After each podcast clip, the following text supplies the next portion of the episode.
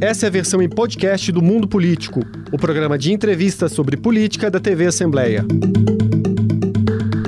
Olá, hoje no Mundo Político o destaque é a liberdade de imprensa no Brasil e os desafios para essa liberdade.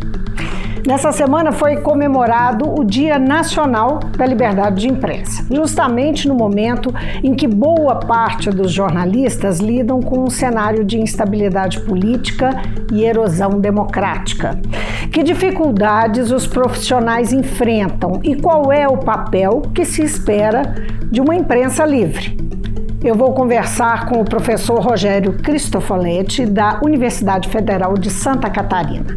Ele é um dos criadores do Objetos, um projeto ligado à universidade que acompanha e monitora a ética praticada por jornalistas e meios de comunicação.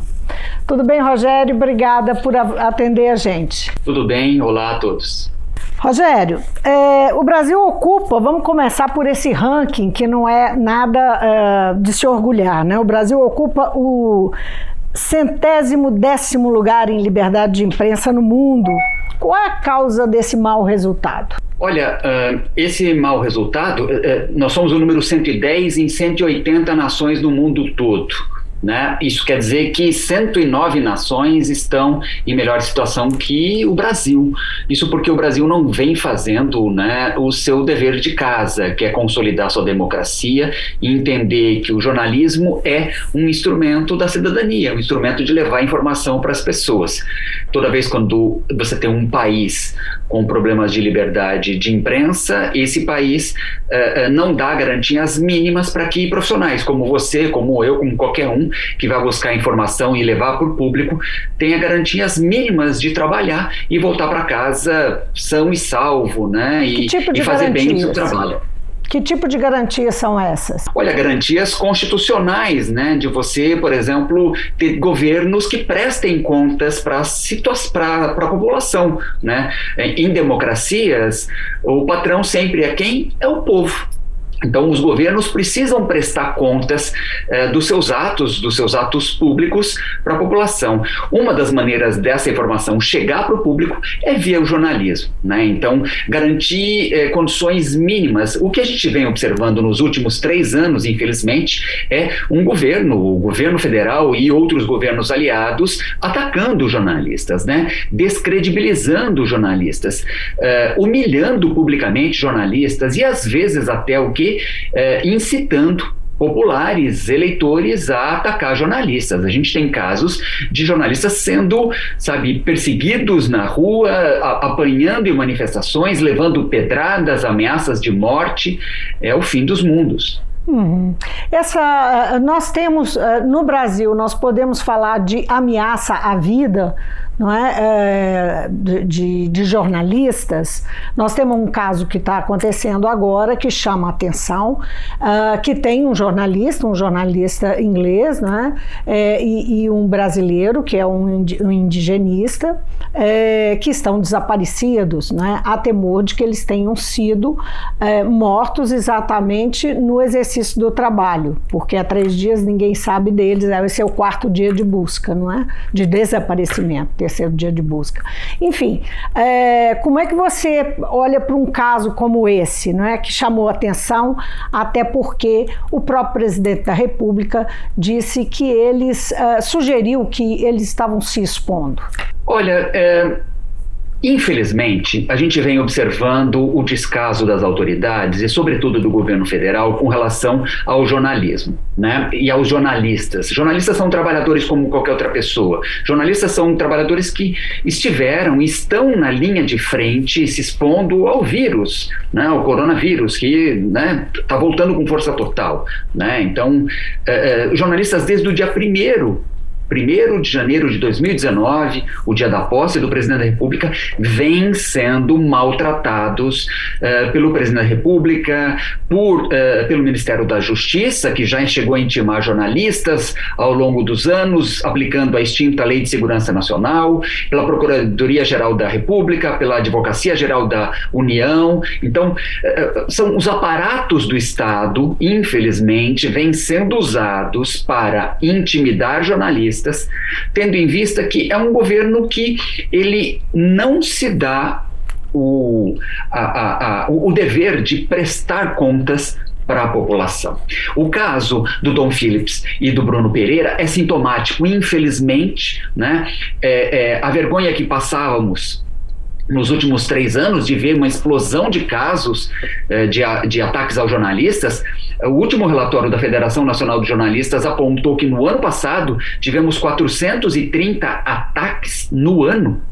Né? Então é mais de um por, por, por dia e o maior agressor é o presidente da República né? O maior, a, a, a, aquele que mais ofende, que mais ataca publicamente os jornalistas. Então a gente já vinha passando vergonha é, desse descaso que as autoridades fazem no Brasil. E agora, com o caso de um jornalista britânico que mora no país há anos, que estava escrevendo um livro sobre a Amazônia, que é casado com uma brasileira, tem domicílio no Brasil.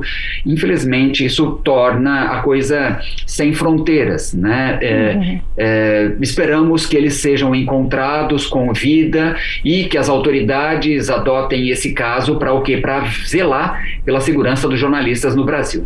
Você falou da fala do presidente de ontem, né, que foi o Dia Nacional da Liberdade de Imprensa. Ele acusou jornalistas de produzirem fake news. Né? É, que que, é, por, que, por que justamente é, fake news? O que, que motiva o presidente a enfim, usar esse discurso contra jornalistas? Olha, estudos da área da comunicação, da ciência política, já vem mostrando que essa não é uma novidade. O presidente da República está reproduzindo literalmente a cartilha do ex-presidente dos Estados Unidos, Donald Trump. Ele é o primeiro líder de alcance global que vai apontar o dedo para os jornalistas e vai dizer you are a fake news, né? Quer dizer, você é uma notícia falsa, você traz notícias falsas. É uma maneira de descredibilizar a imprensa, é uma maneira de o quê? De tirar o crédito da imprensa, de é, estabelecer a suspeita de que mentiras estão sendo é, transmitidas. Essa é uma maneira do que? De você isolar, criar um inimigo público, criar uma, uma, uma estratégia de uma cortina de fumaça massa para muitas vezes fazer com que as pessoas, os jornalistas e outras pessoas se indignem com relação a esse tipo de atitude, que é uma atitude não republicana, uma atitude que não tem nada a ver com o decoro, nem com a liturgia do cargo da presidência da República. Então as pessoas se indignam com isso e deixam de uh, observar outras coisas que são efetivamente preocupantes, como, a, como a, o combate à pandemia no Brasil, como o combate à inflação que flagela todos no Brasil, como uh, o não crescimento econômico, o desemprego que está em uma escalada terrível. Então, todas essas coisas ficam no segundo plano quando o presidente da República reproduz né, uma, uma fala, uma acusação uh, que efetivamente né, uh, não condiz com a verdade. Uhum. O que, que você pensa da, da questão do assédio judicial? É, isso é, tem sido apontado, inclusive em entrevistas de advogados que atendem jornalistas, que eles têm sido vítimas e mais vítimas do que as empresas. Muitas vezes, homens públicos preferem, é, ao mover um processo, preferem mover contra o jornalista do que contra a empresa. Como é que você vê essa, essa discussão? Olha, o assédio judicial é uma praga que efetivamente está uh, atacando o jornalismo, uh, o setor, a indústria jornalística e, sobretudo, os trabalhadores jornalistas. Como é que acontecia há décadas atrás? Era natural que uh, e até às vezes esperado, que autoridades que estavam sendo investigadas, na tentativa de uh, intimidar jornalistas, processavam jornalistas pedindo danos morais ou danos materiais, coisas do tipo. Né? Então, uh, era uma maneira de fazer com que. Era um cala-boca para os jornalistas. Mas geralmente essas autoridades elas moviam ações na área penal, criminal contra o jornalista, o que ameaçava ele em caso de condenação a ser preso, e moviam ações na área civil nas empresas, que é onde eles poderiam retirar dinheiros, indenizações e por aí vai. Isso não existe mais, né? Infelizmente, hoje, o, o, assédio judicial, praticado inclusive por membros do Poder Judiciário, gente tem um caso emblemático no Brasil, Né? Uh, esse assédio judicial não respeita, hum. justamente, né? esse, esse assédio judicial não respeita mais essas fronteiras. Então, são formas de você inviabilizar o trabalho jornalístico. Né? Então, o jornalista que está soterrado ou que se vê na iminência de ter que pagar indenizações de dezenas ou às vezes de centenas de milhares de reais, ele simplesmente deixa de trabalhar. É o caso do jornalista Rubens Valente. Ele foi condenado eh, eh, na justiça a pagar uma indenização de mais de 310 mil reais, e nesse tempo de tramitação, ele não pôde, por exemplo, fazer novas investigações eh, sobre as pessoas que estavam envolvidas. Então, ele ficou meio que apartado né? Então, essa é uma maneira de você tirar um jornalista é, de campo, de você tirar um jornalista do campo de investigação. É uma maneira de você intimidá-lo, de você é, é, colocar medo e gerar o que é muito ruim, né? Uma situação de autocensura, muitas vezes por medo de processo, mesmo tendo feito muito bem o seu trabalho de apuração, de verificação, de ouvir os, os, os lados da história, isso é obrigação dos jornalistas, os jornalistas profissionais precisam fazer isso de maneira responsável e ética. Mesmo fazendo tudo isso, jornalistas, infelizmente, não eh, têm sempre escapado desse tipo de assédio, de garrote que acaba é, provocando censura no jornalismo brasileiro. Então, isso é muito ruim, né? É, é, é, ruim porque toda vez quando há um ataque ao jornalismo e ao jornalista, isso não é um ataque apenas à categoria. As pessoas precisam entender. O jornalista, ele é o quê? Ele é um operário da informação que faz com que essa informação chegue ao outro lado. Então, se a jornalista ela é ofendida pelo presidente do, da República, se o repórter ele é ofendido pelo presidente da República, se ele é impedido de ter acesso a uma informação, o que, que acontece? A informação não chega no outro lado, no público. Então, é o direito à informação do público que é uhum. atacado quando se ataca o jornalismo. Agora, não é só uma é, questão classista. Sim, nós estamos falando, falamos de empresa e jornalista, não é? Existe, na verdade, uma grande assimetria entre o jornalista e a empresa, o veículo de comunicação, de imprensa que o emprega, não é? é coisa que já, já foi identificada é, é nessas ações, mas assim, é, não por acaso os jornalistas estão sendo assediados judicialmente dessa forma, não é? Até pela fragilidade. Mas o que, o que eu queria realmente perguntar é, é quando a gente fala em liberdade de imprensa, de que imprensa nós falamos? Nós estamos falando dos jornalistas ou dos veículos? Nós colo podemos colocar no mesmo pacote jornalistas e imprensa e, e veículos? Olha, nem sempre são colocados no mesmo pacote. Né? Uh, uh, eu penso que nós precisamos estender a liberdade de imprensa para profissionais e meios. Até porque existem muitos profissionais que não têm vínculo empregatício que são freelancers, que fazem trabalhos esporádicos, que uh, uh, trabalham para diversos empregadores como prestadores de serviço. Cada vez mais. Eles, cada vez mais, cada vez mais, com, com, com o mercado de trabalho cada vez mais enxuto, né, com menos oportunidades. Então, pensar a liberdade de imprensa para além de uma liberdade da empresa né, fazendo esse trocadilho. Uhum. E aí eu chamo atenção para algumas coisas. Sim, é verdade, há uma simetria muito grande entre os poderosos, as empresas e os jornalistas profissionais. Eles não têm capacidade de solvência ou de pagar eh, indenizações milionárias como essa, ou, né, de, de milhares de reais. Então, é necessário que a, a gente Uh, como sociedade, fortaleça o lugar dos jornalistas para que eles possam, atuando fortalecer a indústria jornalística e o jornalismo como um instrumento social. O jornalismo ele é um instrumento da cidadania. Né? Na medida em que a gente tem uma cidadania bem informada, essas pessoas, mulheres e homens, serão mais capazes de fazer as melhores escolhas. Uhum. Escolhas políticas, escolhas da vida social, da vida coletiva, escolher o melhor candidato, escolher o melhor caminho para como vai rumar sua cidade, seu estado, seu país né? Ontem, no Dia da Liberdade, na, Dia Nacional da Liberdade de Imprensa, a gente teve uma boa notícia que veio dos tribunais. A 24ª Vara Civil de São Paulo, né, a, a juíza Tamara Matos, deu ganho de causa ao Sindicato de Jornalistas de São Paulo, que há alguns anos havia entrado com uma ação civil pública pedindo uh, contra o presidente da República, pedindo reparação por danos morais aos jornalistas hum. brasileiros uh, por conta de todos esses xingamentos. A sentença foi dada de maneira parcial para os jornalistas. O, o, presidente da República foi condenado a pagar 100 mil reais que vai ser depositado, caso haja a condenação, né, porque cabe recurso, mas caso haja a condenação e seja mantida a condenação até o, o final da tramitação, 100 mil reais para o Fundo de Direitos Difusos. Né? Uh, e, e, claro, uh, essa é uma decisão, é uma decisão histórica. Por quê? Porque nós não temos conhecimento de um outro presidente da República em exercício do cargo que tenha sido condenado na justiça porque ofendeu toda uma categoria profissional. Né? Isso aconteceu ontem.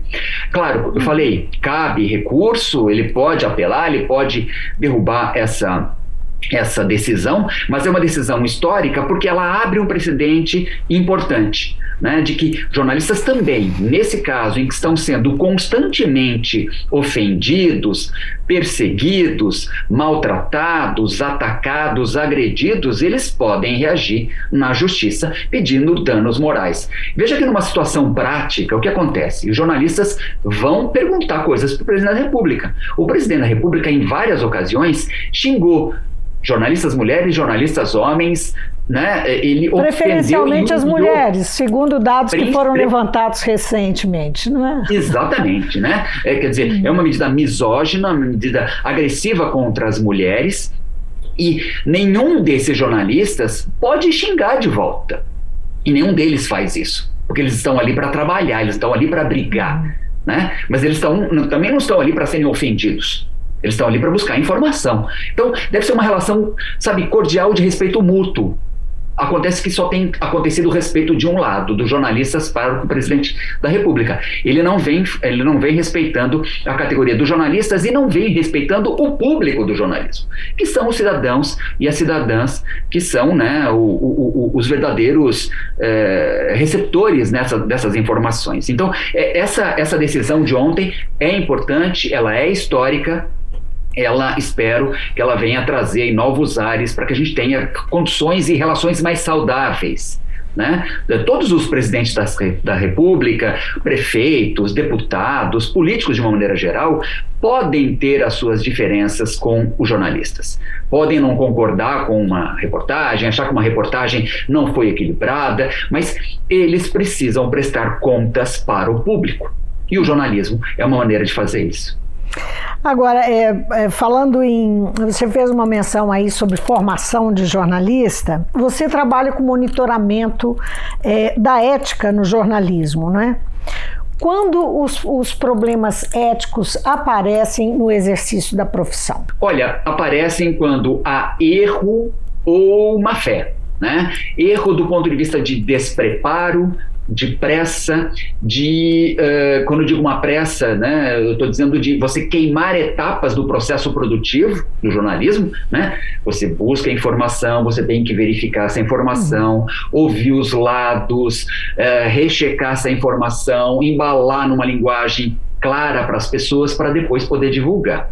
Na pressa, muitas vezes, alguns jornalistas queimam algumas dessas etapas, o que permite que haja erros. Né? Erros podem ser resultado de erros técnicos ou éticos. E também pode haver o caso de jornalistas de má fé que podem enviesar, né, tornar parcial o seu relato, tornar uh, uh, né, de uma maneira enviesada, de maneira distorcida a informação. Então, uh, a pressa contribui para esse tipo de coisa, a má formação, alinhamentos ideológicos, alinhamentos financeiros, tudo isso pode alimentar e, e fazer com que é, é, problemas éticos aconteçam é, dentro da prática do jornalismo, sim. Isso pode trazer prejuízo para essa noção da liberdade de imprensa? Eu digo isso porque nos anos recentes no Brasil, a gente pode datar mais ou menos, especialmente lá do início, lá para 2012, 2013 e tal, começou, especialmente com 2013, esse discurso anti, é, é, anti-imprensa, especialmente na, na figura da, é, do sistema Globo, não é? da, da, da rede Globo. Uhum. E, uh, e esse é um, uma, essa é uma ideia que, que vai assim da extrema direita, não é da extrema direita à extrema esquerda. Você tem manifestações que colocam em dúvida a, a res, respeitabilidade da imprensa em geral. Né? E, e, a pergunta é essa: em, em, que medida esse tipo de exercício da profissão é, que, que é pouco ético pode é, colocar aí em questão mesmo a liberdade da imprensa, né? Sim, quando há erros éticos, quando há erros do jornalismo, o jornalismo contribui para esse tipo de julgamento, contribui para esse tipo de, de, né, de, de, de, condenação da imprensa. Né? Agora, o jornalismo, como qualquer atividade profissional, é uma atividade imperfeita porque é feito por humanos. Né? O que, é, isso não significa que a gente tenha que ser leniente ou complacente com os erros. Não, não, não temos compromisso com os erros. Né? Os erros precisam ser combatidos. O jornalismo precisa ser mais transparente por exemplo. O jornalismo brasileiro precisa ser mais transparente. O que significa ser o quê? Mais horizontalizado, dialogar mais com o seu público, reconhecer e às vezes fazer uma autocrítica que às vezes o jornalismo uh, espera de partidos, ou de governos, ou de políticos. Né? Então, às vezes, sim, é necessário que a gente faça autocrítica e que a gente melhore o nosso serviço. Uh, mas é, é, é evidente que é, nos últimos sete, oito ou quase dez anos tem havido o crescimento de um discurso que é anti-sistema, anti-sistema jornalístico, anti-sistema político, anti-instituições, anti-judiciário, anti-legislativo. Isso tudo é muito ruim. A gente precisa reformar e aperfeiçoar as nossas instituições, não acabar com elas. Acabar com elas e vamos colocar o que no lugar? Né? Não há saída senão pela política. Por quê? Porque a política é a forma como os humanos criaram, a forma como os, os humanos eh, eh, acabaram criando para a gente discutir soluções coletivas para problemas que são coletivos, que não são individuais. As saídas individuais não são as melhores saídas. Agora, Rogério, o que, que mudou para o mundo do jornalismo com a ascensão das redes sociais é, e, e, como fonte de informação, não é? E num mundo de pós-verdade, não é? Mudou muita coisa. As redes sociais é, vieram para é, tirar um protagonismo que antes havia para o jornalismo convencional. As pessoas se informavam quase que exclusivamente pelos meios é, jornalísticos. Isso deixou de existir, né? Houve uma descentralização desses canais. permitiu também que houvesse uma participação maior maior do público, o que é bem-vindo para o jornalismo, né? mas permitiu também que a gente abrisse, infelizmente, bueiros para grupos que são extremistas, grupos que são discriminatórios, racistas, xenófobos, homofóbicos, uh, classistas e que, infelizmente, uh, não contribuem é, para uma coesão do tecido social. É, né? São aqueles que destroem é, e, e, que promovem é, o populismo de extrema-direita, que promovem é, ações que são agressivas. Recentemente, no dia 3 de maio, quando é, se celebrou o Dia Mundial da Liberdade de Imprensa, junto com a Federação Nacional dos Jornalistas, o laboratório onde eu trabalho, né, o Observatório da Ética Jornalística, nós lançamos uma cartilha que tenta chamar atenção para a população que os ataques contra o jornalismo são ataques contra a cidadania e contra a democracia. Né? Então, uh, uh, esse material que pode ser baixado gratuitamente, ele tenta mostrar que toda vez quando um jornalista ele é agredido, ele é atacado, as pessoas lá no, no, na ponta, né, lá na sociedade, podem deixar de saber de algo que aquele jornalista estava investigando. Por isso que é necessário garantir aos jornalistas, aos ativistas de direitos humanos, aos indigenistas, a todas essas pessoas que trabalham né, por políticas públicas, para que essas pessoas tenham condições mínimas né, de dignidade, de segurança para fazer bem o seu trabalho, que é um trabalho para a coletividade. Como é que você avalia a forma como os veículos, os próprios jornalistas, né, é, os veículos tradicionais é, lidam com a, a, questão da desinformação e fake news, as estratégias que têm sido usadas até agora, não é?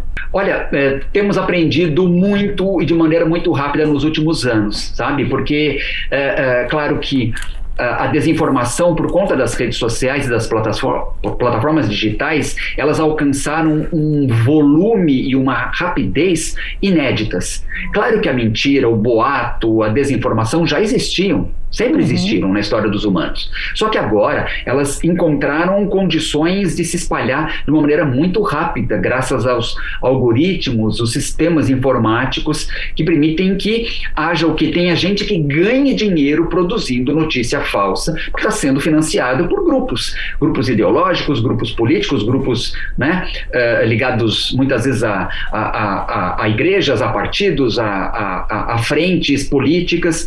Então, o jornalismo jornalistas têm aprendido muito nesse sentido. Algumas iniciativas vêm sendo feitas já há algum tempo, como essas agências de checagem de fatos, algumas iniciativas de educação midiática têm sido feitas. Os próprios jornalistas têm mudado um pouco da sua, da, do seu comportamento. Antigamente, logo no começo, né, quando se percebeu que era, estávamos debaixo de uma epidemia de desinformação, é, era comum que os jornalistas eh, nas redes sociais dessem link para aquela informação da desinformação. Uhum. Né? Hoje já não, acontece, não acontece mais isso, né? nós rompemos a cadeia, não damos mais o link, né? apenas tentamos fazer com que uh, aquela informação que é retificadora, ela circule com mais velocidade para tentar neutralizar aquela informação. Então, há um conjunto grande de uh, vacinas né? que uhum. estamos elaborando estamos usando para tentar fazer isso. Infelizmente, há grupos que ganham dinheiro com isso, infelizmente, a grupos que estão uh, disputando narrativas e, o, e, a atenção das pessoas na sociedade uh, para tentar criar o caos, porque dentro do caos,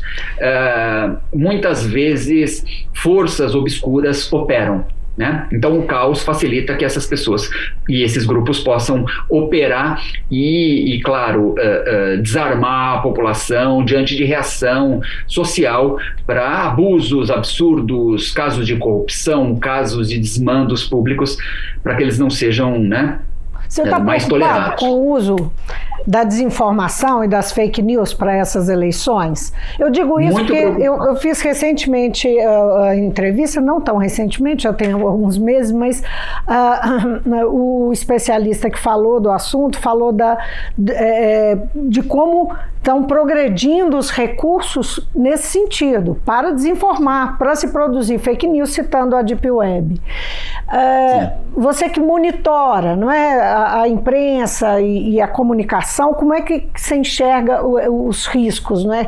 Será que nós podemos perder, a verdade pode perder a batalha nessa eleição? Tomara que não. Mas, uh, uh, veja, uh, eu sou muito preocupado com essas eleições. Teremos uma, eleições assim importantes, né? cargos importantes, não só o presidente da República ou vice-presidente, mas governadores, deputados estaduais, federais, um terço do Senado. Não é qualquer coisa, é muita coisa sendo, sendo decidida agora.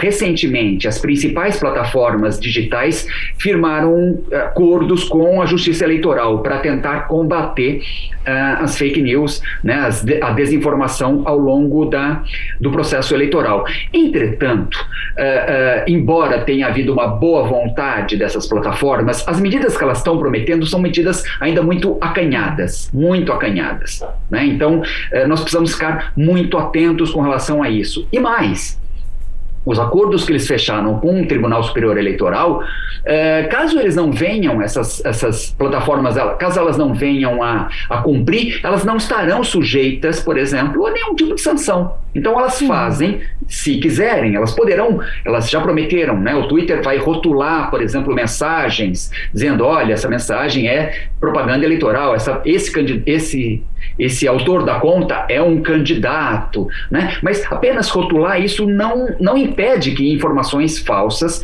sejam hum. é, é, publicadas. O em nome YouTube, da liberdade exemplo, de expressão. Justamente, né? O YouTube, por exemplo, ele é muito lento, né, para derrubar uh, uh, vídeos desinformantes. Né? Ultimamente ele vem derrubando alguns, mas é uma lentidão muito grande. A gente aprendeu muito nas eleições de 2016 nos Estados Unidos, 2018 aqui, 2020 aqui. Felizmente, a Justiça Eleitoral agora está mais atenta uh, em relação a 2018 e 2020. Mas a estratégia uh, ainda... é fazer grupos, segmentos assumirem responsabilidade. De fato, não há, como você disse, nenhum tipo de sanção não há, não há, não há sanção, né? Então, e, e, veja que em algumas situações né, você tem uma impossibilidade técnica. Grupos de WhatsApp, você tem a criptografia de ponta a ponta. Significa o que aquilo que eu digo para você e para o grupo não é monitorável pelo próprio WhatsApp. Então, como é que ele vai exercer ali algum tipo de moderação? Como é que ele vai retirar conteúdos? Né? Então, onde ele tem que atuar? Ele tem que atuar no disparo massivo, no reencaminhamento, né? reduzir o gargalo para que aquelas informações não cheguem a muito mais gente, quer dizer, reduzir a potência. Só que reduzir a potência significa reduzir a própria potência da plataforma. E aí a plataforma vai estar tá atirando contra si? Não, né? Então, eu estou muito cético com relação a alguns desses compromissos que as plataformas firmaram. Os partidos políticos, as federações, que são uma novidade nessas eleições, também estou muito uh, cético com relação ao compromisso deles com a, a verdade. Né? O jornalismo vai estar tá aí né, para tentar monitorar, mas uh, teremos muito a fazer né? E nem sempre essas informações passam pelo crivo jornalístico. Elas passam pelas redes sociais, onde não há moderação, muitas vezes, onde há poucas ações de Google, Facebook, Twitter, WhatsApp, Telegram. Todos eles firmaram parcerias aí com a Justiça Eleitoral, mas nós não temos garantias de que eles tenham realmente uh, armas e venham usar essas armas para controlar a desinformação nessas eleições. Fica a dica para o eleitor ficar atento, não é? Muito, muito. Rogério, foi um prazer ter você aqui no Mundo Político. Muito obrigada pela boa conversa. Eu que agradeço. Um abraço para todo mundo. E saúde. Para nós. Eu conversei com o professor Rogério Cristofoletti, do Departamento de Jornalismo da Universidade Federal de Santa Catarina. Ele é um dos criadores do Objetos, um projeto ligado à universidade que acompanha e monitora a ética praticada por jornalistas e meios de informação. A gente fica por aqui. Obrigado pela companhia. Até amanhã. O Mundo Político é uma realização da TV Assembleia de Minas Gerais. A apresentação é de Vivian Menezes. A edição de áudio foi de Leandro César, a produção é de Tayana Máximo e a direção é de Alevi Ferreira. Você pode seguir o Mundo Político nos principais tocadores de podcast. Assim, você não perde nenhuma edição do programa. Para assistir a essa entrevista e aos outros conteúdos da TV Assembleia, acesse almg.gov.br/tv.